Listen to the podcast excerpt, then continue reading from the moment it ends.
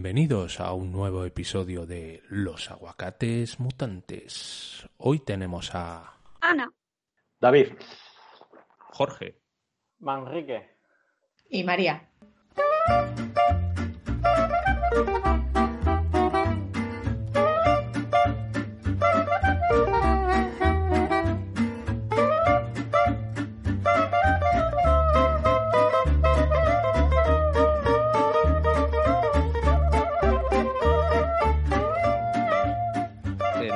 Capítulo queremos tratar una cosa muy interesante a colación de, un, de una encuesta que nuestro compañero Manrique eh, lanzó hace un mes en Twitter.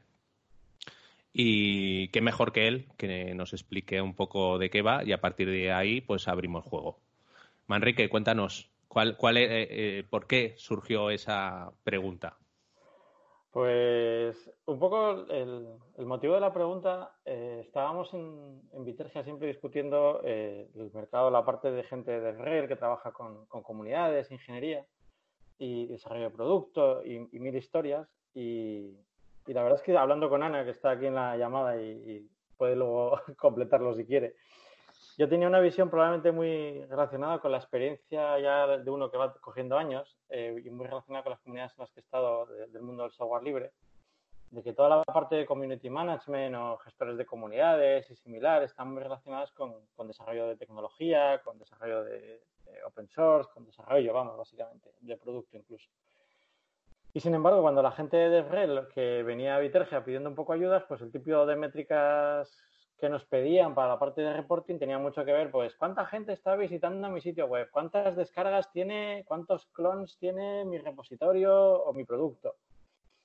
Y de hecho les preguntaba, yo activamente preguntaba, oye, pero nos interesa saber, pues, no sé, cuánta gente está mandando issues, cuánta gente os está mandando parches de código, incluso para, incluso que no hagáis producto open source, aunque hagáis cosas en GitHub, pues alguna cosa hacéis que, que permitís a la comunidad participar. Esa parte Ah, pues, hombre, pues eso no lo habíamos pensado, no entra mejor dentro de nuestro objetivo de métricas.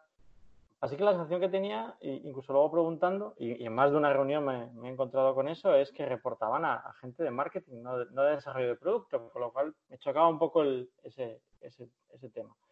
Y de hecho, leyéndolo y más a nivel internacional, hablando con gente, pues veía que, que existía un poco esa dicotomía entre el mundo de REL de marketing y el mundo de REL de, de ingeniería. Así que dije, bueno, hice lo más eh, científico que existe, que es, eh, pues vamos a lanzar una encuesta en Twitter. Que tú en Twitter preguntas, siempre la gente quiere responder, hagan lo que haga, y además quiere criticar. Así que dije, mira, me decís lo que pensáis, pero la pregunta tiene dos, dos, dos posibles respuestas.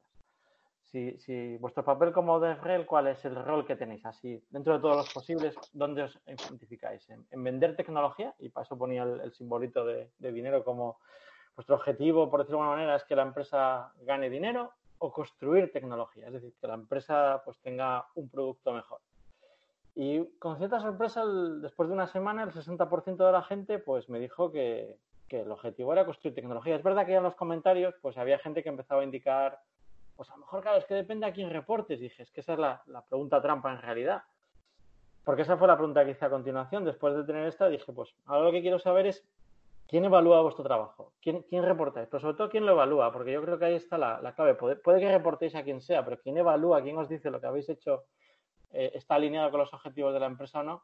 Yo creo que es lo importante. Y lo, la sorpresa, en cierta medida, para mí es que el 70, casi el 70% de la gente dijo que, que ingeniería. Y, hombre, eh, empecé a tener un, un, poco de síndrome del Doctor House, porque, hombre, os conozco a muchos de los que estáis aquí y a mucha gente con los años en, en el mundo de red y casi todo el mundo que conozco de red reporta en, en su mayoría eh, a marketing o a acciones relacionadas con marketing, que en realidad están muy relacionadas con, el mundo de, ventas. O sea, en realidad es marketing es para creación de funnel para ventas y aparte, pues en algunos casos con, comunidad en, mayor o menor medida. Y dije, aquí, aquí está pasando algo. Y de hecho, pues, pues lo hemos empezado a hablar y fue, oye, esto porque no lo hablamos en un podcast y, y a ver qué opina la gente. Y, y, aquí es donde hemos llegado hoy, a ver qué, qué sale de todo esto. Vale, pues si queréis podemos hacer una cosa. Eh, primero, en genérico esta pregunta, contestarla a cada uno, cada uno de nosotros. Y, venga, vamos a empezar por orden alfabético para, para no para no complicarnos. Ana, tú, de, tú además que tienes un background de marketing también, a lo mejor nos puedes también dar alguna clave de cómo, de cómo lo ves tú. Vale, pues bueno, como antes había comentado Manrique, esto fue una conversación que, que tuve con él porque él ya sí que venía más del mundo de comunidades y como había explicado, pues lo llevaba más a la parte de, pues es más de adopción, ¿no? De, de lo que es la tecnología. Y yo, por lo que habéis dicho de que vengo más de la parte de marketing, lo veía más de, bueno, no, es más de ayudar a, a vender la tecnología, ayudar a, a, que la, a, que, a generar usuarios, sobre todo. Entonces era, era esa, ese tira floja, ¿no? Entonces, como había dicho Manrique, sí que depende, yo creo que depende mucho de, de, ese objetivo, ¿no? De, vale, cuando las empresas te han contratado o cuando deciden contratar un DevRel o un equipo de DevRels, ¿para qué es? ¿No? Y desde mi punto de vista creo que tiene que ver con en qué, en qué fase esté tu tecnología, en qué, como el ciclo de vida de, de ese producto, ¿no? De si está empezando, entonces en ese, en ese punto, cuando estás empezando, sería más lo que quieres es evangelizar, ¿no? Que es, es uno de los roles que hace el DevRel. El DevRel también evangeliza una tecnología, un producto, y ahí sí que tiene más sentido que se vaya más de la pata de marketing, porque vas a estar haciendo acciones y haciendo eh, actividades relacionadas con más awareness y, activación del producto. Pero, pero creo también que cuando ya ese producto empieza a tener eh, empieza a crecer y la gente ya lo conoce, pues a lo mejor ya no necesitas tanto eh, tener la pata de marketing y a lo mejor eh, tu objetivo, la empresa, eh, lo que quiere es más educar a, a, las personas que lo están utilizando y, y, ayudar a que se adopte esa tecnología. Entonces ahí a lo mejor pues ya eh, marketing se queda un poco atrás y, se necesita más reportar a, lo que es ingeniería y hacer a otros tipos de actividades eh, diferentes, ¿no? Entonces, ese, ese, es más o menos mi, mi, punto de vista, que depende sobre todo de, de en qué fase de, del producto, de la tecnología estés y, y quieras conseguir, lo que quiera conseguir la empresa. Pues eh, la verdad es que estoy mm, va un poco en la línea de, de lo que dice Ana. Yo creo que eh, depende mucho de primero cuál es la orientación que tiene la empresa, si la empresa y esto relacionado con, con la propia el propio sesgo del que hablaba eh, Manrique que tenía, si, la, si la empresa es, eh, tiene una orientación, tiene un producto open source o si directamente la empresa, y hay muchas empresas eh, ahí que directamente no vienen de, de, open source, tienen un producto eh, comercial o un producto que quieren, del que quieren hacer marketing y entonces eh, ahí no, no tanto, no cuadra tanto el objetivo de que sea la comunidad quien ayude a construir la tecnología, sino lo que quieres es que es conseguir usuarios o conseguir eh, gente que digamos te haga de, de, fan o te haga, te ayude a difundir tu tecnología. Pero efectivamente, incluso con, con, empresas open source, probablemente depende eh, del, grado en el que esté. Inicialmente, en, en, etapas más iniciales, probablemente el objetivo sea mucho más eh, que la comunidad te ayude a construir eh, tu tecnología o orientarla, pero una vez que la empresa ya está más asentada, más sólida y tiene ya más, eh, más clientes comerciales, digamos que el, el, peso para construir o para dirigir la, la, hacia dónde va el producto o la compañía, pues empieza ya a estar balanceado entre los clientes de pago y ventas, por tanto, y la, y la comunidad. Entonces, eh, yo creo que efectivamente depende un poco de la situación de cada, de cada empresa y de la orientación que tengan. Incluso aunque seas open source, probablemente sea un tema de, de evolución de la, de la, compañía. Pues lo tengo muy difícil para contestar, ¿eh? porque, a ver, ni, tengo tanta experiencia en DevRel como para tener un histórico de, conocimiento. Eh, y, las dos empresas para las que he trabajado en DevRel tienen eh, perfiles y aproximaciones completamente diferentes. Entonces, ahora mismo, eh, que estoy en el Santander, DevRel poco menos que, que, una revolución, ¿vale? Entonces, para nosotros, nosotros dependemos, eh, el equipo depende de producto, pero nuestra misión es vender. Y esto ya sé que duele muchísimo, sobre todo si vienes de la parte de comunidad, es decir que vas a vender, es como que te metes una puñalada diciendo yo no vendo, yo estoy por encima de esto, yo hago comunidad, yo me dedico a las personas, que no deja de ser cierto. Entonces, nosotros eh, dependemos de producto, el Santander, que es una empresa de ciento y pico años, ahora se está eh, nos estamos dando cuenta que, los desarrolladores están en el centro de lo que hacemos porque casi todo lo que hace la parte de banca es, tecnología. Y eh, desde el momento en el que tienes a personas en el centro, necesitas, eh, y esas personas, que en nuestro caso son desarrolladores, necesitas un equipo que, cuiden de ellos. Y ya sé que puedes soñar muy ñoño decir que los cuidamos, pero yo creo profundamente en esto. Ya me lo habréis oído mil veces. Entonces, en nuestro caso, dependemos de producto. En el caso del producto está muy ligado a tecnología, aunque no son los que, los que dirigen el departamento. Y nosotros, nuestras métricas, el cómo nos van a, valorar nuestro trabajo, al final eh, tiene una parte de, marketing y ventas. Un poco lo, lo que decía Ana, ¿no? que, que aunque nosotros nos estamos construyendo los productos desde cero, como el equipo es nuevo, nuestro trabajo externamente es eh, de, básicamente de awareness. Es decir, hey, que Santander tiene estos X productos que son nuevos, que tenemos, que queremos esta aproximación global que es nueva eh, y queremos que la gente sepa que estamos aquí. Este es, este es el, primer, paso de nuestro, de nuestro camino del equipo de DevRel. Eh, lo que pasa que en nuestro caso, al mismo tiempo que estamos haciendo esto, eh, sí que hay una parte de adopción, porque esa parte de adopción que, depende de ventas. Es decir, eh, tenemos un portal de APIs, un marketplace como hay mil, y hacemos al mismo tiempo ese push de, hey, que estamos aquí, y después, hey, que tenemos este producto, que ya está avanzado. Por ahora, esta parte de ayudar a construir la tecnología, eh, creo que no estamos ahí, pero pero todo llegará. Entonces, más o menos creo que estamos todos en el, mismo lío, ¿no? Es decir, hay una parte de awareness que, nunca dejas de hacer, porque siempre quieres eh, llegar a gente nueva y siempre habrá productos nuevos dentro de la empresa, y una parte de adopción eh, donde ahí se mezclan un montón de cosas. Porque para mí dentro de la adopción es pedir feedback, ese feedback bien estructurado, significa que puede tener un impacto en el roadmap del producto, que no deja de ser ingeniería.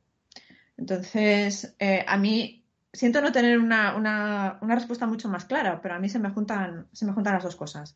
El hecho de que tenemos un producto, que necesitamos que llegar a los desarrolladores para que, para que sepan que existimos, que les guste, eh, coger feedback para mejorar el producto. Entonces, eh, bueno, ahí queda, a mitad de camino, por mucho que duela decir que, que, hacemos ventas, aunque no es la, la, venta tradicional que pensamos de, hey, aquí te lo vendo barato, barato, es simplemente ayudar a que entiendan el valor que estás aportando o cómo es útil para, sus empresas, que al final es lo que queremos hacer. Vale, pues os cuento yo ahora un poco un par de matices que creo que además lo hemos comentado internamente. Es que la pregunta de por sí eh, te hace plantearte otras.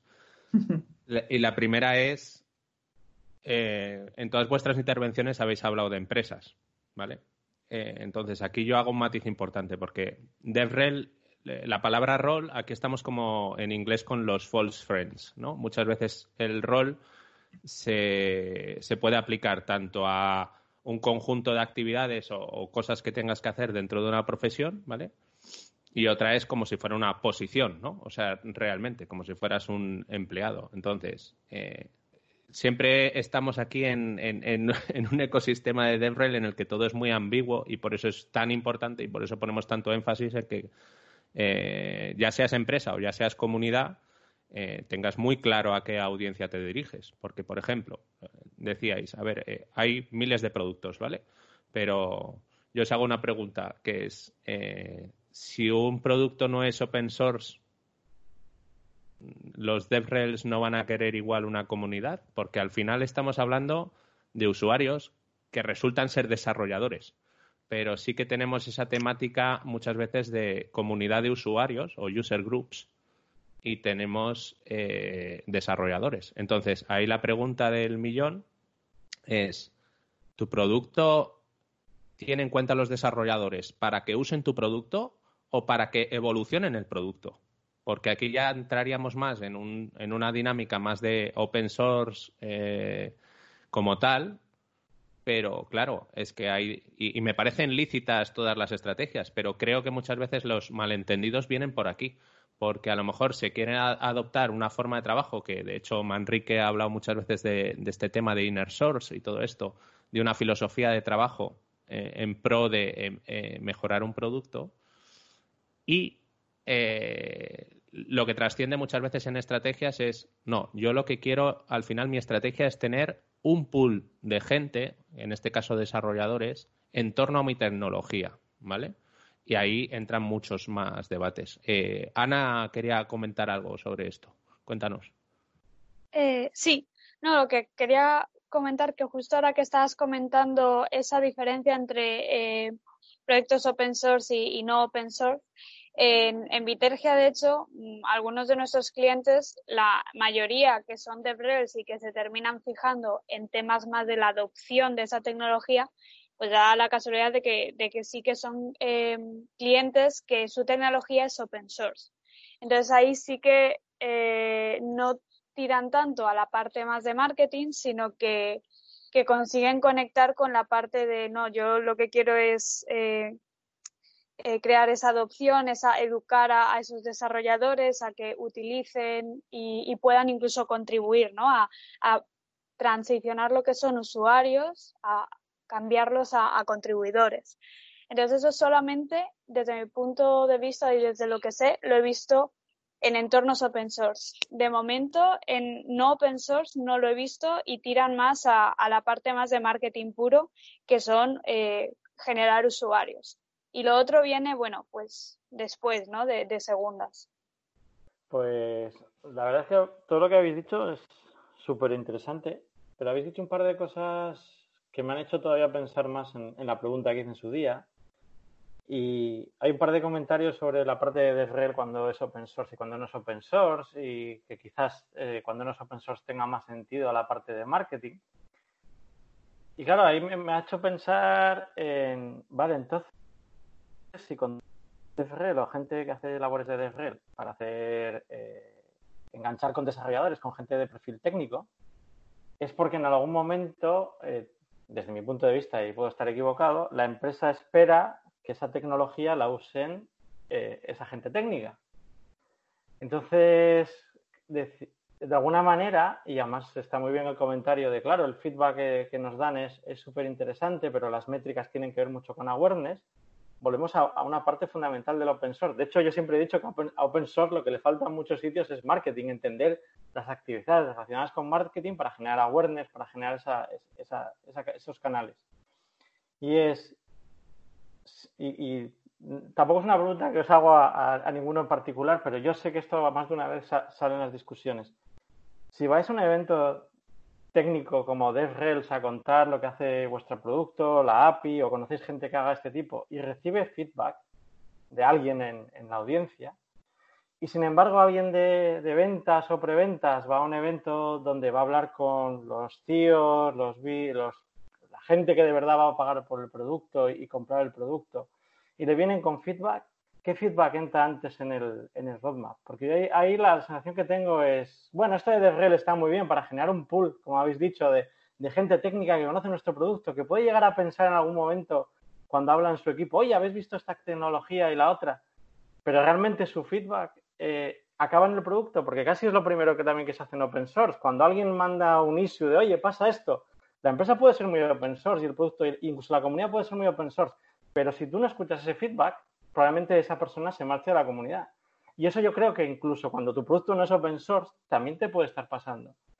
Y claro, cuando decís, no, y, la siguiente es, ¿cuánto del feedback que aportáis os lo valora? Es decir, cuando decís las métricas de ha venido tanta gente, ha venido, decís también, oye, y hemos metido en las feature requests del producto todo esto, que es que, es que los, la gente técnica, que creo que por eso, y vuelvo a decir que es una creencia mía, creo que para eso se contrata, entre otras cosas, un DevRel para para hacer que la audiencia técnica que hay ahí fuera conozca la tecnología eh, y pueda preguntar, interactuar, incluso aportar, ¿cuánto de eso hay de escucha activa?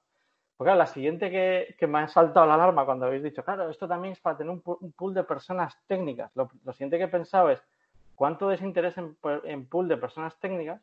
Siguiente pregunta trampa, tiene que ver con necesito gente que conozca esta tecnología por si mañana necesito contratar. Eso de lo que siempre se quejan las empresas de no hay perfiles que conozcan la tecnología o ciertos ámbitos de la tecnología. Entonces, si los empiezo a evangelizar, me empiezo a posicionar como una empresa cool y puedo tener más, más contrataciones. Entonces, ¿cuánto del feedback creéis, eh? y esto os lo pregunto como creencia casi o conocéis, cuánto del feedback que, que aportáis tiene que acabar en el producto y cuánto de la gente interesante que se localiza en este tipo de, eventos o de, acciones acaban en la empresa? Porque si, si es lo segundo, entonces empezamos a tener una pregunta más trampa. Si no estáis reportando indirectamente a, recursos humanos. Sí, bueno, yo creo que, aquí de hecho hay, hay, una, para responder a esa pregunta hay una clave muy importante que es, bueno, primero hablabas cuando, ¿cuántos de cuántos DevRel vas a, conferencias y hablas de tu producto y, recibes feedback?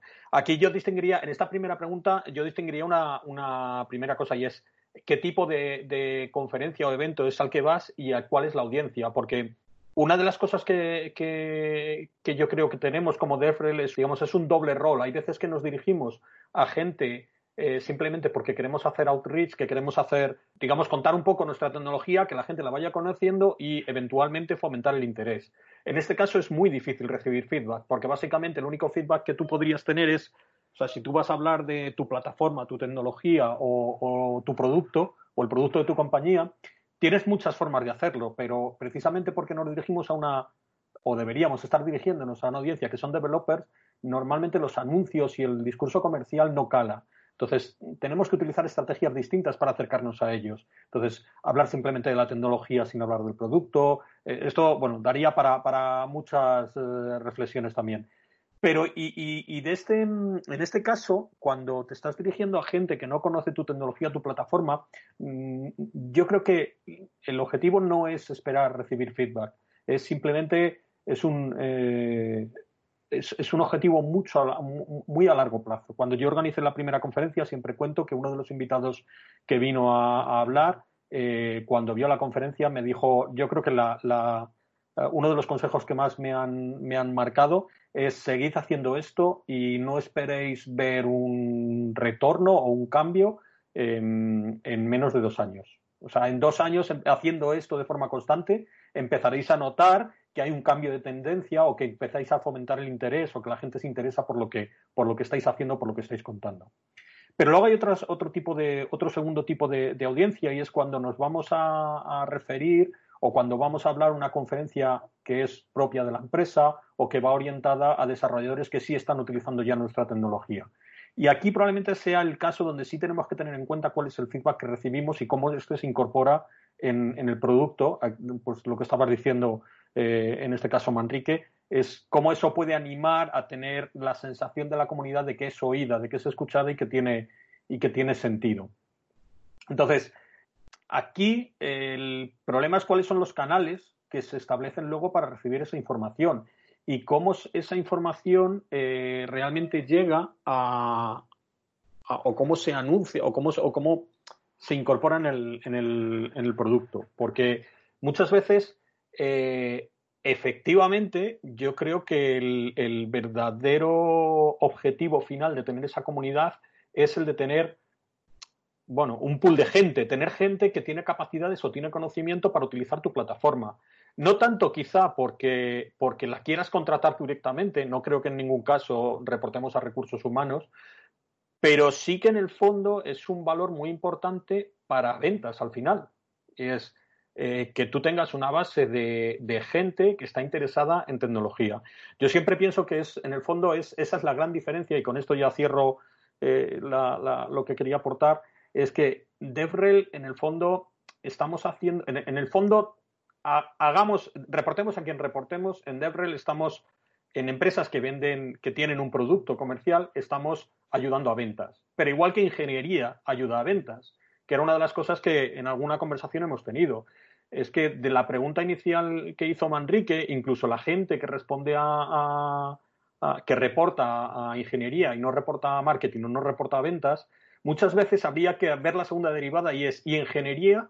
En el fondo, ¿a quién reporta? Porque ingeniería en el fondo no deja de reportar al desarrollo de producto y desarrollo de producto lo que decía inicialmente, cuando tienes una empresa que ya tiene más usuarios comerciales, más usuarios de pago, esos usuarios de pago, pues obviamente están dando su feedback. Entonces, ingeniería en el fondo también reporta de alguna forma a ventas, porque la compañía se basa en que estás vendiendo un determinado producto. Entonces, un poco la idea es eh, la diferencia de DevRel, yo siempre digo, es que DevRel nos, nos vamos más abajo, vamos a la parte eh, a la parte de los desarrolladores que tienen que utilizar nuestra tecnología. Y esa es la diferencia de mensaje que tenemos que tener. Mientras que ventas cuando va a un simposio o cuando va a una, a una, a una conferencia o cuando tiene que hacer una demo, básicamente lo que está hablando es con CIOs, CEOs o mm, responsables de contratar o de implantar ese producto y pagar por él, que básicamente lo que tienen es una necesidad, tiene un problema y ventas lo que tiene que hacer, ventas o sales engineering o, preventas, lo que tiene que hacer es mostrar cómo tu plataforma muy directamente soluciona sus problemas. Y si no lo soluciona, cómo darle una visión muy clara de cómo eso va a, incorporarse en el feedback.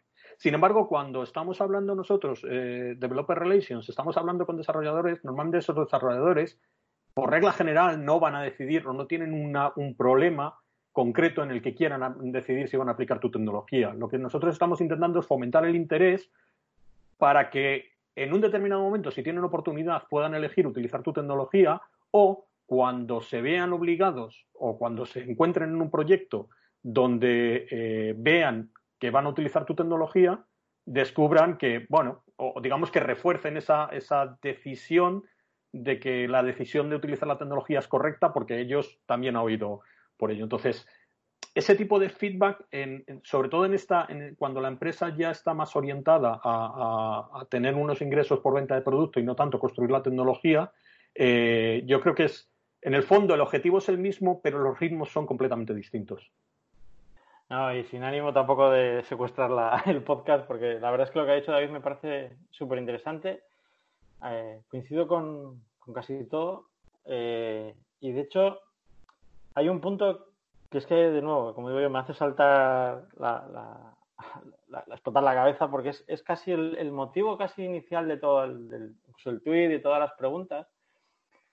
Tiene que ver con, estábamos hablando de empresas, de DevRel de empresas, y yo os he dicho, pues, mi background y mi experiencia con el mundo open source tiene que ver mucho con proyectos.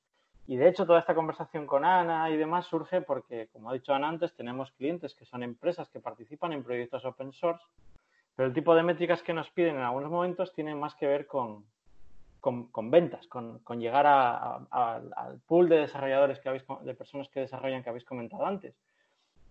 Y claro, ahí, me saltó ya el, punto de, es que efectivamente las empresas, al menos en mi experiencia y, desde mis años de carrera universitaria, se nos enseñó que una empresa es ventas, una empresa es generación de negocio, y si no genera negocio, no es una empresa en el sentido de no es capaz de autosubsistir y generar riqueza. Y todo lo demás es prescindible en una empresa. De hecho, eh, la frase que nos decían siempre, y puede que no sea la más correcta, pero es, una empresa puede prescindir de todo, de todo, de todo, de todo, menos de la parte comercial. Puede subcontratar el desarrollo, puede subcontratar, vamos, estoy hablando de ingeniería industrial, puede subcontratar hasta la fabricación, pero lo que no puede existir para que no lo que no puede existir para que no exista empresa es una actividad comercial que genera un valor y por tanto un y por tanto todo lo demás está supeditado a eso.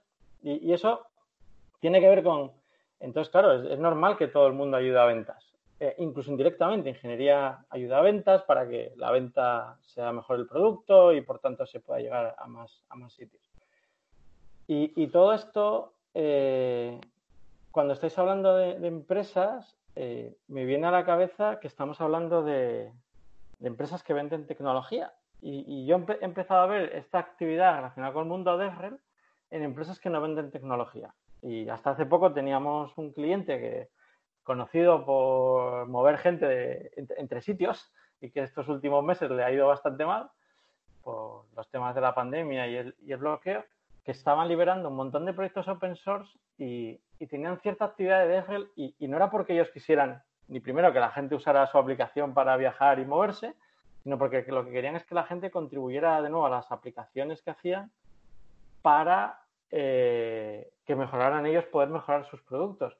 Y eso me lleva a que en realidad, de nuevo, esta actividad de DevRel, de enganchar con, con comunidades de desarrollo no es solo una cuestión más del mundo open source para la construcción de productos, que se puede hacer incluso en no productos no open source, un poco lo que decía antes también, yo creo que María, en ese sentido, es, incluso aunque lo hagan solo internamente, es, hola, somos un banco, hacemos actividades bancarias con tecnología. Entonces, todo lo que permita que la tecnología sea mejor va a ser mejor que las actividades bancarias funcionen mejor, por lo cual nuestros clientes y usuarios van a estar más contentos. Yo creo que hay, son reflexiones que, me habéis ayudado a tener. No sé los demás qué opináis. Creo que hay manos levantadas por ahí. Sí, María, María quería comentar algo. Eh, no, digo que, que una pregunta para Manrique, que, decía que hay esta empresa eh, que lo que quiere es que se acerquen, o sea, que no era tanto vender su producto como que los desarrolladores se acercaran para mejorar la aplicación, lo que tenía. ¿No volvemos a lo mismo? ¿Para qué hacen eso? Al final hacemos todo para que un tercero nos use, nos compre, eh, y esa parte sea, nos compre con dinero, nos compre con uso, sigue siendo ventas. El problema es que creo que tenemos un poco asociado ventas a algo negativo. A lo mejor ya se nos tiene que pasar esto y es simplemente eh, que usen nuestra tecnología, que nos paguen por ella, que nosotros cobremos. Tendría que ser casi indiferente. Creo que el trabajo que hace Debrel, eh, independientemente, un poco también lo que decía David antes, eh, o todos, independientemente de quién dependamos, todos, todos, todos, todo acaba en en fomentar el uso. Entonces, eh, esa parte sí que tiene que ver con vender nuestra empresa o vender nuestro producto para que alguien lo compre. Comprar, use, lo que sea. Sí, eh, Jorge. Pues yo ahí coincido contigo. Si es que creo, a ver. Eh, Qué desilusión, pensé que me ibas a decir que no. Que va, que va, que va. a ver, eh, no, será porque vayamos a trabajar juntos, ¿no? ya estás eh, desvelando secretos. Que... Fuera por favor. no, a ver, eh, varias cosas. yo creo que la clave está, o sea, para mí, voy a decir una cosa bastante gruesa, que es que en el fondo siempre hay una venta, directa o indirecta. Y creo que más o menos, por lo que habéis comentado, encaja con lo que, con lo que os voy a, comentar. Eh, por ponerlo un poco, porque también soy muy defensor de que salgamos un poco de nuestra burbuja tecnológica y veamos ejemplos en la vida real con otra gente, vosotros imaginaros alguien que entra a una ferretería, ¿vale? En una ferretería puede comprar muchas cosas, ¿vale? Pero, por ejemplo, no va a haber 10 tipos de martillos, ¿no? O sea, verá por, tamaño o por tal, pero tendrá una función muy concreta. Entonces, por eso volvemos a lo mismo. ¿Qué producto tienes? ¿Es un producto para construir, como decía la pregunta de Manrique? O sea, tipo, yo qué sé, pues frameworks que hay de, de frontend para montar toda la parte de Wii o todo esto, pues vale, pues tendrás un tipo de estrategia y a lo mejor eso invita a que tengas una comunidad alrededor que aporte cosas, que aporte nuevas ideas. Eh, etc. ¿Vale? Pero tendrás otras cosas tipo SaaS, que es un producto en plan mm, suscripción y te doy un servicio, y luego lo que te doy son facilidades para consumirlo. Por ejemplo, el tema de las APIs. Hay un montón de conferencias de desarrolladores de temas de APIs. ¿Tú ves lo que hace por detrás la API como open source? No. Tú tienes una entrada para consumir eso e integrarla en tu flujo de desarrollo, que puede ser un servicio muy versátil que sirva para muchas cosas, ¿vale? Entonces, eh, yo, creo que la clave está ahí, que al final el, un DevRel no deja de ser un relaciones públicas, pero muy especializado a la audiencia a la que se dirige. Por eso muchas veces una persona que viene simplemente de marketing, que es más generalista, que va a muchos sectores, a lo mejor no, no tiene tanta presencia en, en el mundo DevRel como, como, como un DevRel, ¿vale? Entonces, eh, creo, creo que va un poco por ahí los tiros. El tema de que al final es, eh, y ya acabo con esto, eh, lo que hemos mm, dicho siempre, es un tema de awareness y que el, tema está en, luego, dependiendo de tu producto, el qué, qué juego da tu producto para que, primero, el desarrollador no sea el cliente, no sea el customer final, es decir, en el sentido de que él es el que paga, y ahí hay distintas disciplinas. Eso es otro debate que hemos tenido muchas veces. De, eh, a día de hoy en España un desarrollador, dependiendo del rol que tenga, tiene poder de prescripción para que el que al final suelta la panoja no es el desarrollador, sino la empresa o la persona responsable de eso. Porque, porque eso también es importante tenerlo en cuenta. Y a lo mejor eso eh, en nuestro rol es explicar bien esa naturaleza y conocer muy bien el ecosistema para poder asesorar a la persona que nos paga o si no nos paga porque estamos en un proyecto de open source, entender mejor tu audiencia. Pero al final no deja de ser lo mismo. O sea, al final eh, no hay un producto único o si lo hay es muy, muy, muy, muy de nicho y generalmente eh, el problema es que vas a tener que competir y, para competir necesitas presencia y para presencia pues tendrás que atraer a la gente a que venga, a que conozca tu tecnología y a que la pueda poner luego o interiorizarla de en plan, pues mira, esto me viene mejor o esto me viene peor. Solo aquí, eh, o sea, creo que más o menos estamos de acuerdo en que al final estamos de una manera u otra eh, vendiendo. La cosa, y creo que, la parte interesante es de qué depende DevRel. Y yo creo que, ahí la, diferencia más grande es, o sea, todos tenemos un, objetivo común, ¿vale? Que es que haya unos desarrolladores que tengan o no poder de decisión para, la, toma final de, ese, punto de voy a usar la tecnología, sea de quien sea, y que la usen, que nos conozcan y que usen nuestra tecnología. Claro, dependiendo de dónde venga, eh, o de, qué dependa DevRel, la aproximación va a ser diferente. Que hemos visto, y esto creo que los que, los que hayan montado alguna comunidad lo entenderán perfectamente. Eh, tú montas un evento que tienes eh, diferentes charlas y buscas patrocinadores, ¿vale? Entonces, cuando buscas patrocinadores, tú a todos en general les ofreces lo mismo. Tienes un dossier eh, tan, tan pancho.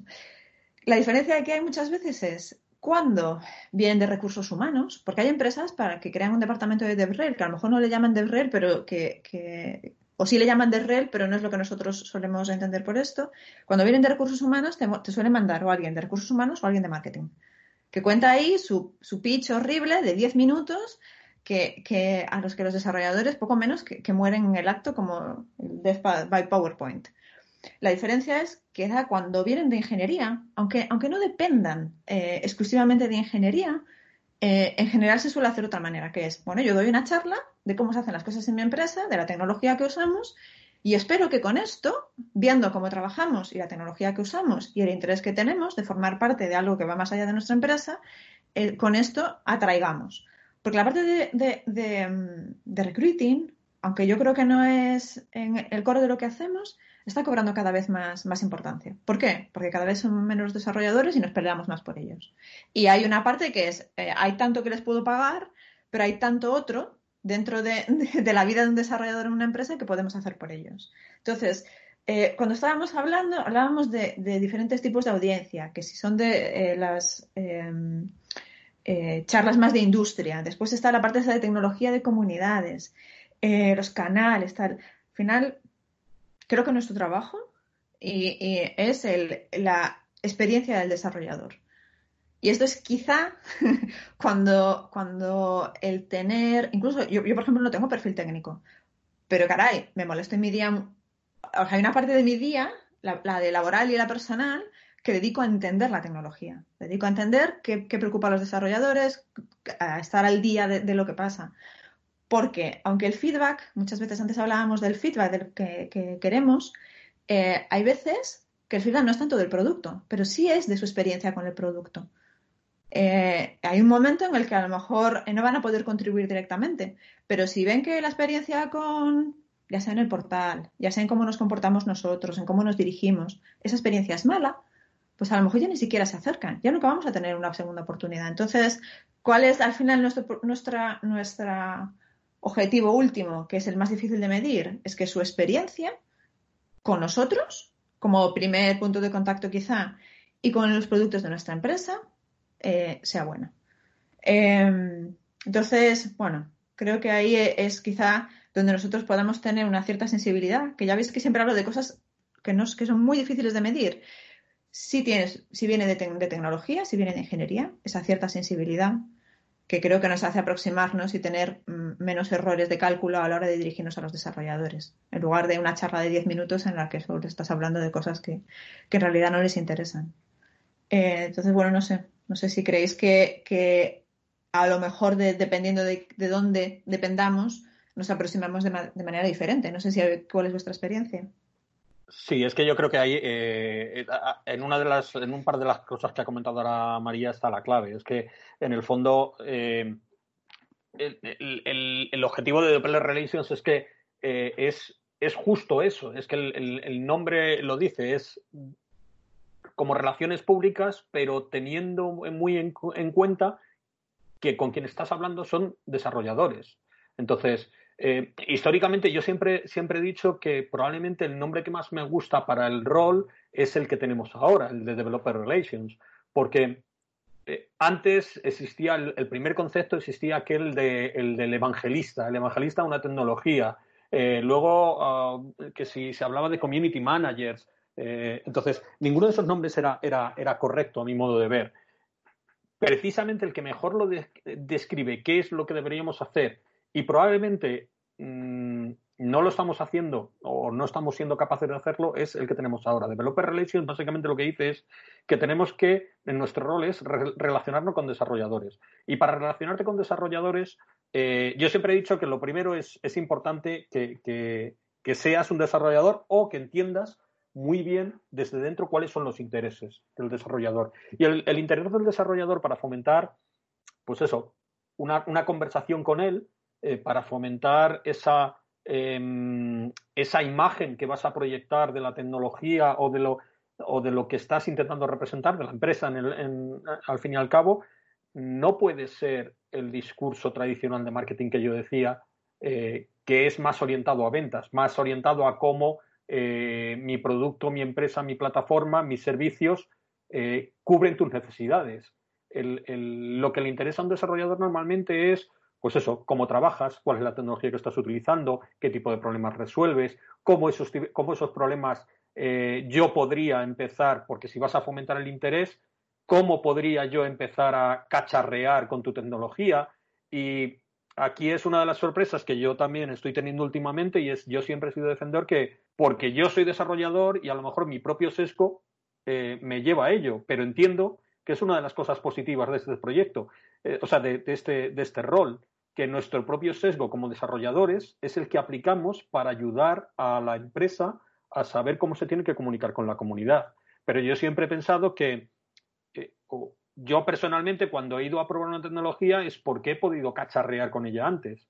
Y si a mí me lo pones fácil para cacharrear con ella, pues tendrás más posibilidades de que la empiece a conocer. Que si me estás dando un caso de uso muy de negocio, muy eh, muy, pues eso, corporativo, porque probablemente entonces mi interés bajará, bueno, mm, lo guardo aquí en un rincón de mi, de mi mente y cuando el proyecto en el que esté se haya decidido que tengo que utilizar esa tecnología, pues eh, lo rescataré del rincón de mi mente, pero mi interés va, va, a entrar de otra forma. Entonces, todo este tipo de procesos mentales, yo creo que es el que podemos tener en cuenta cuando, o, es básicamente la, principal diferencia que tenemos que tener en cuenta a la hora de cómo nosotros como Developer Relations desarrollamos nuestras actividades a cómo las está desarrollando marketing o cualquier otro departamento. Parece que estamos siempre de acuerdo. Vamos a tener que coger temas en los que haya un poco más de, de Oye, que sí, que si hay que rantear, yo ahora, yo ahora tengo unas cuantas, ¿eh? Pero... No, o sea, que, me parecía que, David tenía razón y, em, yo, no sé si es porque nosotros el equipo lo hemos montado muy recientemente, entonces eso también nos ha permitido ver eh, qué había afuera y eso siempre, cuando llegas un, poquito después, tienes la ventaja de de haber participado en otros equipos y aprender de ellos. Entonces, em, creo que una de las cosas que hemos hecho bien, o que yo tengo la sensación de que, hemos hecho bien, es el de tener en, el equipo de Developer Relations gente que se dedica eh, exclusivamente a, mm, hablar con desarrolladores que tienen quizá ese poder de decisión y que, que van, están más centrados en producto. Y después hay el equipo que le llamamos de comunidades, que es en el que estoy yo, que es eh, el desarrollador en general. Y entonces ahí las aproximaciones son, muy diferentes, porque en unas estás mezclando la tecnología con el valor del producto eh, y entonces pues vas a esos eventos de industria, vas, tienes otro, otro eh, la sensibilidad más, más, enfocada a la parte de negocio y la nuestra es, eh, y esto, esto, a ver, no sé si no me dan a una colleja, pero creo que en, en el Santander nos queda mucho que aprender en tecnología, pero que hemos empezado un camino muy chulo que es el de, bueno, poco a poco vamos a intentar contribuir eh, vamos a intentar que la gente vea eh, lo que tenemos y coger ese feedback que hablábamos antes para cómo mejorarlo. La gracia es que no, sé si os pasa a vosotros, pero a mí, a mí me ha pasado últimamente que, que intentas defender el hecho de que tú tienes una intuición de cómo comunicarte con los desarrolladores, pero es muy difícil el hecho de ponerlo por escrito. A mí me, está costando eh, horriblemente, y esto es, esto es un fallo, porque es como que casi que no conoces, como que no conoces tu negocio, que es el de Developer Relations, y, hay un momento en el que tienes que, defender cosas y te falta, a mí me está faltando el discurso. Eh, quizá, por ejemplo, a Jorge, que el discurso lo tiene muy pulido, o a Diego o a Manrique, no os falte. A mí, a veces para defender cómo debemos acercarnos a los desarrolladores o el o quizá porque vengo de hacer muchas cosas de comunidad, siempre me parece que tú primero das. o sea, tú primero tienes que ofrecer valor y tienes que, ponerte ahí y, hacer un trabajo del día a día muy grande. Em, y eso, eso en, marketing y en, ventas no lo entienden. Eh, eh, quería, quería meter baza ahí eh, un poco. y, aquí viene el ranteo. lo, que os he comentado antes, es que, sinceramente, ¿eh? y aquí voy a quedar de, de cuñado o de que me he fumado, pero es que creo que lo estamos haciendo fatal, porque eh, hay dos vertientes, en lo que hemos dicho, ¿no? Es developer relations. Relations tienen que ver con personas. Y, y, os pongo un ejemplo muy sencillo. Yo ahora estoy muy interesado en comunicación y de hecho, bueno, dejaremos en las notas de esto una charla que a mí me encantó que es de Celeste Headley, que se llama eh, The Dying Art of a Conversation, ¿vale? Y decían una cosa muy, muy interesante. Que dice, a la gente se la prepara para hablar en público, pero no se la prepara para escuchar.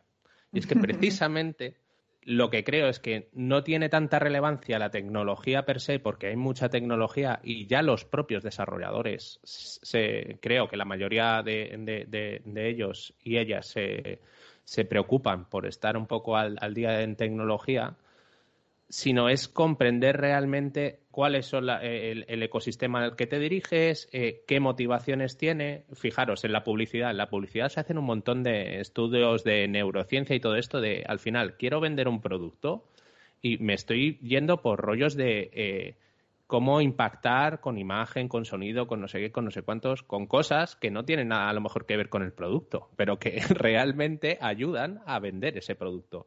Entonces, lo que creo que es el gran olvidado de esto, y, me gustaría que empezaran a, entrar más en esta parte de DevRel gente con background en psicología y en, y en, y en otras facetas, porque es que creo que es un error eh, identificar un perfil de desarrollador, ¿vale? Porque creo que hay pocas cosas que, comunes entre los desarrolladores, más allá de que te dediques a esto y tal, pero es que las motivaciones pueden ser distintas, el nicho en el que estés trabajando depende, eh, tu, edad depende también en cuanto a, cuánto le sigues dedicando al trabajo o no, porque la realidad es esa. En, en, alguna otra conversación lo hablaba con lo del rollo de Yayotech, ¿no? En plan, que, hay gente aquí que lleva mucho tiempo en tecnología, que ha visto una evolución y que le motivan unas cosas y otras, pues eh, no sé si por inercia o porque realmente ya como ser humano tienes otros valores y aprecias más una cosa y dejas el trabajo en segundo plano o la tecnología en segundo plano.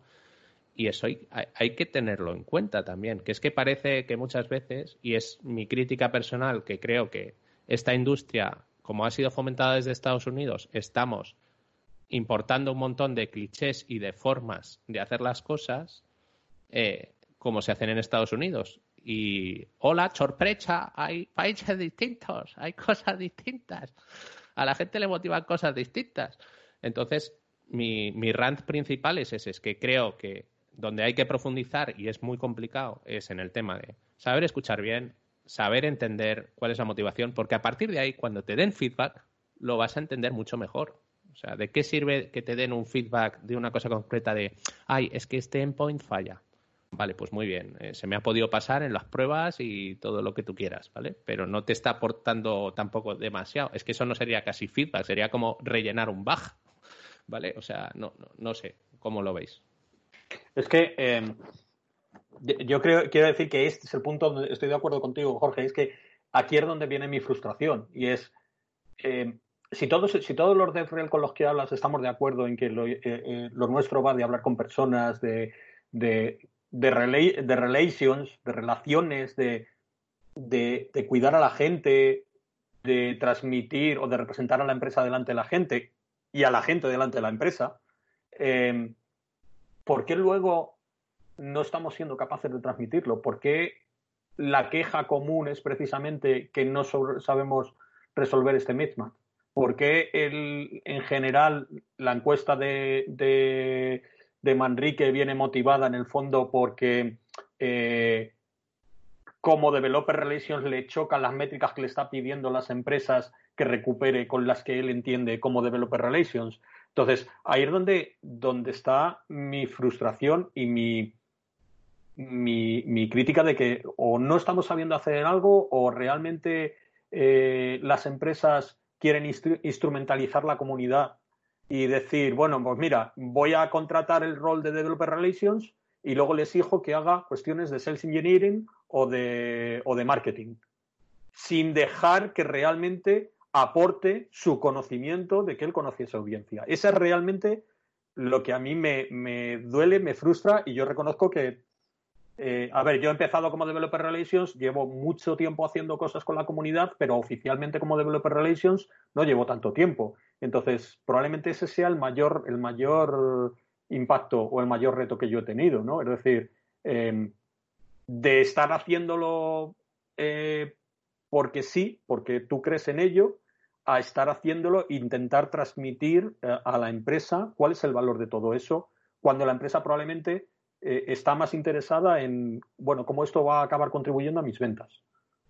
Sí, eh, creo que habéis dicho una, una, cosa muy interesante, ¿no? De el, el, developer relations es el que, el que debería de, estar escuchando y aquí hay algo que, que no está ocurriendo, ¿no? Porque a lo mejor lo que está pasando es que se están centrando más en la parte de comunicación, como había dicho bien Jorge, y que si lo pensáis bien, eso tiene más que ver con, con, el evangelist, ¿no? Como lo que se, se, entendía antes, ¿no? Del developer evangelist, que lo que hacía era evangelizar. Y cuando tú escuchas la palabra evangelizar es sí, comunicación, pero y a lo mejor todo el tema de todas las métricas con las que se trabajan y demás se están centrando más en la parte de evangelizar y la parte de escucha, que es donde a lo mejor sí se necesitaría más perfiles de psicología y porque es más multidisciplinar, no se está tratando, a lo mejor porque no, no se le ha dado esa, o sea, es necesario, pero no, no se le ha dado esa oportunidad. Y, y, las métricas a lo mejor deberían empezar yendo más a, la, al área más de, de, escuchar, ¿no? De nosotros somos quienes tenemos el conocimiento de dominio y somos quienes vamos a poder entender a los desarrolladores. No les vamos a contar la película, no vamos a ser los evangelists, vamos a ser los que vamos a coger el feedback, lo que está pasando en la comunidad, sabemos cómo lo que pasa, les entendemos y podemos comunicarlo a la empresa. Y eso creo que ahí hay, hay un lago que no, no termina de empastar. Hay un matiz muy pequeñito. Eh, hago una breve mención solo aquí, perdona, Manrique. Y es, yo hay una cosa con la que breve mucho, es que eh, incluso el nombre de Evangelist tiene un matiz que a mí no me gusta porque me parece muy, muy identificativo también. Un evangelista va, te cuenta y tú te cuenta todas las bondades de lo que te quiere contar y tú tienes fe y te lo crees. Un developer relations no debería tener por qué ser así. Tú llegas y lo cuentas y siéntate aquí conmigo y vamos a discutir y vamos a establecer lo que decías. Un evangelist al final es comunicación en una sola vía. Eh, un developer relations es voy a fomentar, voy a trabajar contigo y fomentar una relación de confianza, que es completamente distinta. Una fomenta fe y otra confianza. Y aquí lo dejo, que te dejo el. La verdad es que además siempre me lo dejas en bandeja, no sé cómo lo haces. eh, la verdad es que el, nombre de Developer Relations, como habéis dicho, lo, tiene todo. Es relaciones con personas que desarrollan. Así que esto, y ahí viene mi, frustración, como decía también un poco relacionado con David, mi frustración de eh, DevRel frustrado, Community Manager frustrado, preventas frustrado, y no sé qué carajo hago metido en CEO. Pero, pero cuando hablamos de personas, y de las métricas y, demás, habéis hablado mucho de awareness, de dar a conocer y, eso casi es monocanal, o sea, es, es, voy a contar y que me escuchen. Y, la parte de escucha y, demás, eh, activa por, nuestra parte, con el rol de DevRel, es casi de, tanto valor o más, incluso, y vuelvo a lo mismo, el sesgo este de comunidades, de construir relaciones. Y las relaciones se basan en no solo en el awareness, sino en la retención. Es decir, me da la sensación, y de nuevo por conversaciones eh, y métricas que nos piden, que cosas tan, vamos a decir, obvias como cuánta gente que ha ido a un meetup que habéis organizado sigue participando en el meetup y se vuelve activo con el tiempo, ¿cuánto de valor es eso? Como DevRel, yo creo que eso es, oye, he conseguido generar, y por eso digo, David, que me lo dejas en bandeja, he conseguido generar confianza para que alguien tenga la confianza, no solo de venir y sentarse a ello y escuchar mi historia, sea la que sea, sea Angular, sea lo que sea, sea, oye, es que yo además creo que esto podría venir bien que hicieras el meetup en no sé dónde, que no tiene nada que ver con la tecnología, tiene que ver de nuevo con cómo puedo hacer que ese pool de gente a la que quiero llegar como DevRel estén cómodas. Y por eso sigo pensando que, primero, y esta es mi visión y casi con esto quería terminar, en el mundo DevRel actual de, de comunidades y de mundo eh, de productos, tecnologías, APIs, que probablemente no todos son lo abiertos que a mí me gustaría ni transparentes. Hay mucho que habría que aprender de la generación de comunidad, de confianza, de por qué esa confianza genera un, ecosistema fuerte de personas. Podrían aprender mucho en ese sentido. Pero lo mismo en el mundo del, mundo open source y, y, del mundo de generación de vamos a generar y construir tecnología, todas esas actividades que tienen que ver con, marketing, con comunicación, cómo mejorar el mensaje y el, abrir esos, canales, creo que habría que aprender en, los dos sentidos. Y de nuevo creo que, de nuevo, es que DevRel es la posición ideal para hacer todo eso, estés donde estés.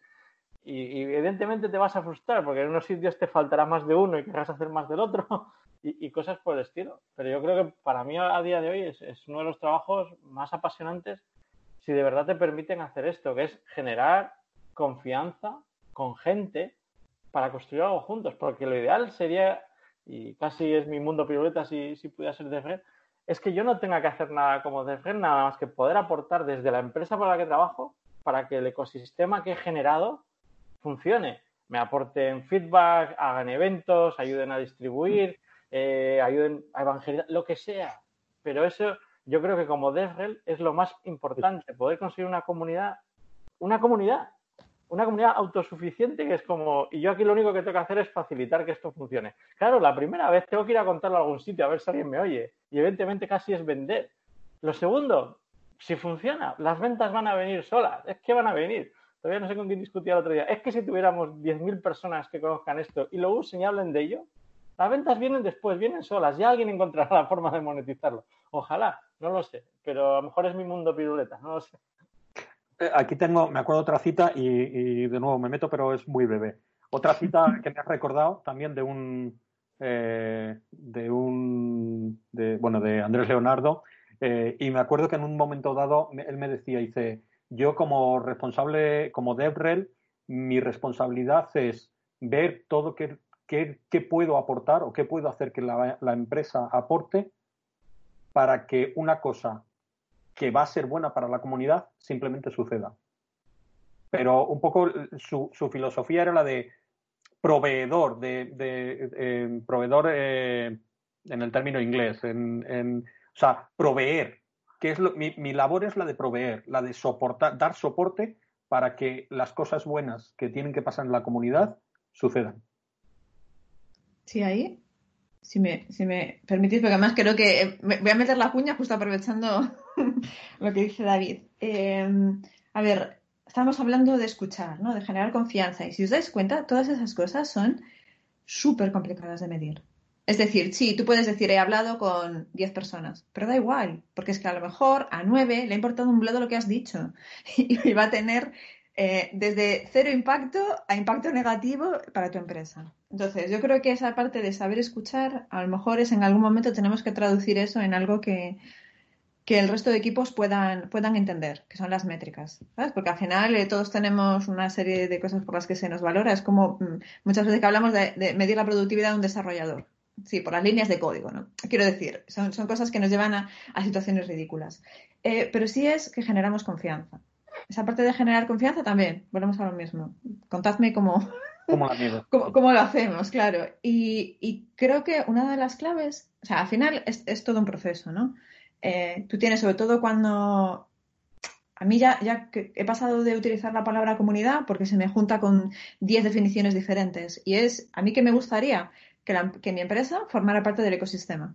Porque en ese ecosistema eh, la gente está conectada. Y nosotros al final, si hacemos bien nuestro trabajo, em, conectaremos partes del ecosistema. Porque esto yo creo que a todos, a nosotros nos, suele pasar bastante a menudo. Es eh, un desarrollador que te cuenta una película de un problema que tiene. Y tú a lo mejor en tu empresa no, eres capaz de, solucionarlo. Pero joder, la empresa de al lado sí, el desarrollador que conoces en otra empresa también, y tú los conectas. Todo eso, que a lo mejor no tiene impacto directo en ventas, sí tiene directo, eh, impacto directo en confianza. Y eso siempre, siempre, siempre viene de vuelta. O sea, esto es, lo que pasa que no es medible. ¿Por, qué, viene de vuelta? Porque a lo mejor ese, desarrollador, pasado seis meses, te dice, joder, ¿te acuerdas lo que tal? Pues mira, he empezado esto, esto, y estoy empezando a usar tu, producto. O, eh, coño, he visto una, perdón, he visto una oferta de empleo para, tu empresita, eh, cuéntame un poco más, porque nunca me había planteado trabajar ahí, pero bueno, si estás haciendo las cosas así, eh, me da confianza. Esa confianza no somos capaces de medirla, pero es, para mí es el 50% de lo que hacemos. Y el resto son acciones que nos llevan a conseguirla, a conectar gente, a escucharlos, porque nunca, nunca vas a llegar a la confianza si no escuchas a la gente. Y esto es, es la primera cosa. Y ahí alguien dijo que no lo estábamos haciendo. Y yo ahí no estoy de acuerdo. Eh, yo creo que sí que lo hacemos. El problema es eh, cómo lo comunicamos internamente al resto de equipos y cuánto nos lo creemos nosotros. Que ese trabajo que nosotros muchas veces hacemos de manera natural porque yo casi no conozco a gente en DevRel al que no le mole su trabajo. Y te mola y te mola mucho. O sea, estás mezclando las cosas que es gente, que está al centro de todo lo que hacemos, y tecnología. O sea, es que no, hay nada mejor. Pero fíjate, fíjate cómo es curioso, María, que efectivamente estoy de acuerdo que en DevRel es probablemente, tiene un componente muy vocacional, muy de pasión, y al mismo tiempo es uno de los, eh, de los roles Mm, donde el bar, las tasas de burnout es más rápida. De hecho, en, un, en algún punto leí que estaba situado en los dos años de media. O sea, y, es, y probablemente tenga que ver mucho con esta, con, esta, con esta frustración que veo que es normal de no somos capaces de transmitir cuál es el valor de, de esa confianza o de la dificultad precisamente de establecer unas métricas para poner en valor el trabajo que hacemos eh, de cómo se fomenta esa relación de confianza con, la comunidad o con la gente simplemente eh, de cara a la empresa. Y aquí acabo ya con otra cita y te dejo, te doy el paso, Jorge, eh, de otro, otras developer relations con las que estuve hablando hace algún tiempo, donde, bueno, pues le preguntaba cuáles eran las métricas que utilizaban en su compañía para, de hecho esto lo he comentado con alguno de vosotros alguna vez, eh, ¿Qué métricas utilizaban en su compañía para, digamos, reportar el, valor o el trabajo de Developer Relations? Y su respuesta me dejó, eh, me dejó roto. Me dijo, te voy a responder de la misma forma que me respondió mi jefe cuando le hice esa pregunta, no trabajando yo aquí. Y, cuando le pregunté qué métricas utilizáis y cómo, cómo medís el valor de Developer Relations, su respuesta fue, no puedes.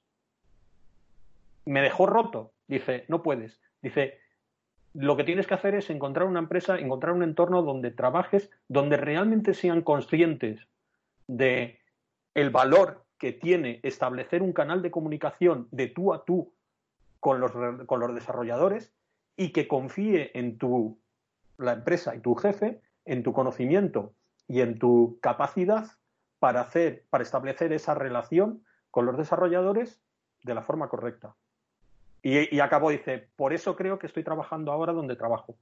A mí, eh, yo dije, jolín, es un, unicornio esto, ¿no? Si realmente es así, ¿cuáles eh, debería, debería haber más empresas así? Bueno, si os parece bien, que creo que ya estamos sobre, sobre la hora. Si queréis, hacemos una ronda rápida de, en plan, de todo lo que hemos hablado, un poco con, lo, que llamamos, ¿no? Los, ¿cómo es? Los, los takeaways. takeaways ahí. Entonces, si queréis, hacemos la misma ronda que al principio, eh, por orden alfabético. Empezamos con Ana. Vale, bueno, pues en verdad estoy he aprendido bastante en esta en, este podcast, la verdad, porque hay cosas como que, no las había pensado antes y, escuchándos a, vosotros y a vosotras me, pongo a pensar. Eh, estoy de acuerdo con que se debería de fomentar más la parte de, escucha ¿no? De, del DevRel, que evidentemente es algo que, que los DevRel hacen de forma sin pensarlo muchas veces, pero no, no se puede medir o ahora mismo no se pueden pensar en formas de, cómo medir eso. Y sobre todo el empezar a ver que sí, que tiene un reporte directo en ventas, pero que no debería de centrarse únicamente en métricas de marketing y ventas, porque evidentemente no es eso, no es únicamente comunicación, no es un único canal y, y también la escucha es, es incluso más importante. Pues yo mi, reflexión final es eh, em, básicamente que tenemos que, como Developer Relations, yo creo que la mayoría estamos contactados, conectados con los developers, entendemos cuál es la, la, filosofía o la necesidad del developer, la forma que tenemos que comunicarnos de ello. Lo que tenemos que hacer es trabajar mucho más en conocer cuáles son las verdaderas razones por las que eh, la compañía en la que estamos eh, cada uno, en hablo, estoy hablando en general, ¿eh? Eh, quiere un Developer Relations, eh, comprender cuál es esa necesidad y sobre todo ser capaces de transmitir mejor cuál es el valor de esa relación de confianza o cuál es la comunicación específica que tenemos que, que, hacer con la comunidad. Qué bien habláis, qué bien habláis, madre mía. Ha sido a gusto participar en un podcast, entre aprender y escucharos pues yo siempre estoy aprendiendo, ya lo sabéis que aquí solo vengo para aprender. De Ferrer, ¿qué podemos decir No, yo, creo que el, vuelvo, vuelvo a insistir, la, parte de comunidad, confianza, creo que a mí me ha iluminado mucho esta parte final. Y, creo que desde el punto de vista de DFRL, quizás el reto, y vuelvo a lo mismo, a lo mejor es mi mundo piruleta de no estar trabajando eh, de DFRL y, quizás no tenga que plantear como objetivo en algún momento, sería poder mostrar a, eh, las empresas y a los ecosistemas en los que participo el valor que tiene en las dos vías, en la vía de construcción de producto y en la vía de comunicación de producto y en la vía de generación de confianza. Y creo que eso es un reto, como ha dicho María muy bien, y ahí eh, coincido plenamente. Es, eh, normalmente cuando nos piden informes o reportes es dame números, dame datos con los que pueda. Claro, ¿cómo puedes decir, mira, te voy a decir cuánto la comunidad confía en nosotros, cuánto confía en que si mañana esta característica no la ponemos, no va a pasar nada. O si cambiamos esta estrategia de producto, no va a pasar nada. Cosas de ese tipo yo las he oído más de una vez en, tecnología, en, discusiones de, producto, de mañana vamos a hacer este cambio. Y es como, hola, que hemos estado hablando con gente de ciertas cosas y ahora las vamos a cambiar y, cómo, podemos eh, medir ese impacto, porque creo que nuestra labor como, personas en, este ecosistema es generar esa confianza. Yo creo que es, es el reto y, y, la verdad es que me lo apunto casi como reto de ejercicio personal, de, ya que me toca trabajar en métricas, ¿cómo podríamos encontrar ese tipo de métricas? Bueno, empezamos el, el podcast intentando averiguar eh, de dónde, a, a quién ¿A quién queríamos más, no? sea ingeniería, sea marketing, sea ventas, de dónde veníamos, ¿no?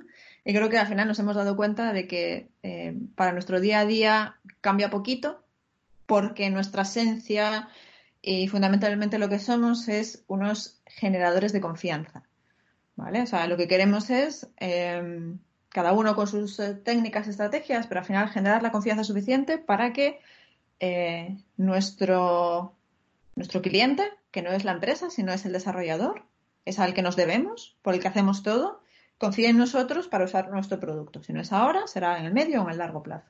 Entonces, yo creo que aquí tenemos dos deberes que hacer.